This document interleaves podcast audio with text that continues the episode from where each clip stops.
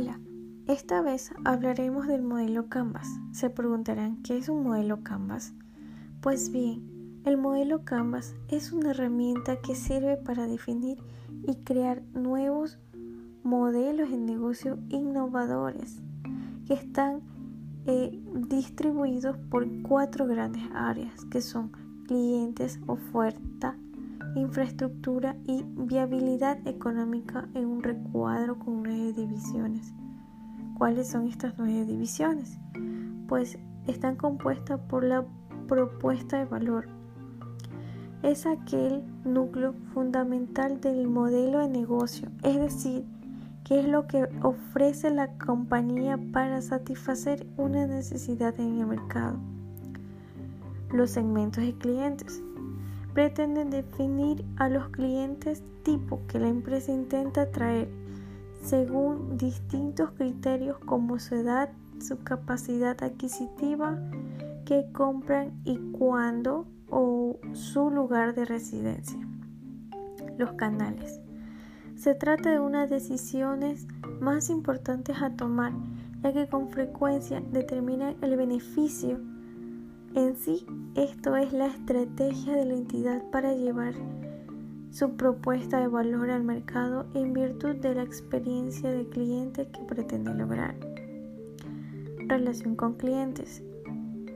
Este apartado cada vez está más influenciado por aspectos como la reputación de la compañía o su recepción entre la sociedad.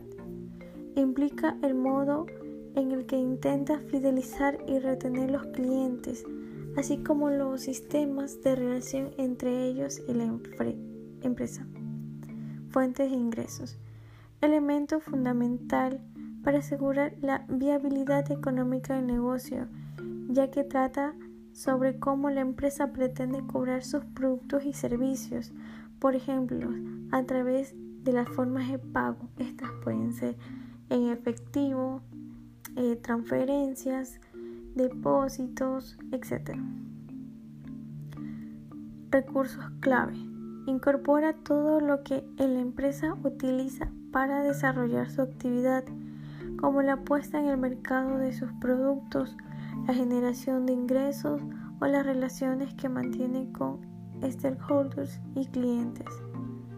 Actividades clave son todas las acciones, tareas y procesos necesarios para proporcionar valor sobre el resto de la oferta existente en el mercado.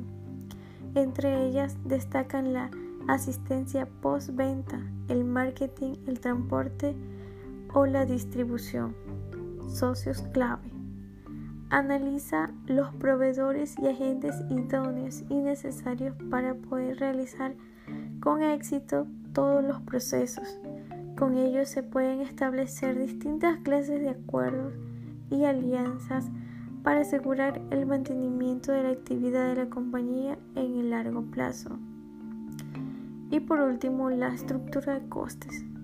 El principal objetivo de cualquier entidad es garantizar su sostenibilidad a través del tiempo. Por ello, resulta crítico evaluar todos los costes fijos del negocio optando por los más adecuados en términos de eficacia y rentabilidad. Como conclusión, podríamos decir que el modelo Canva es una representación gráfica de diversas variables que hay que considerar a la hora de poner en marcha un negocio. Es un intuitivo puesto que es un gráfico que se puede extraer las principales ideas a tener en cuenta. Gracias.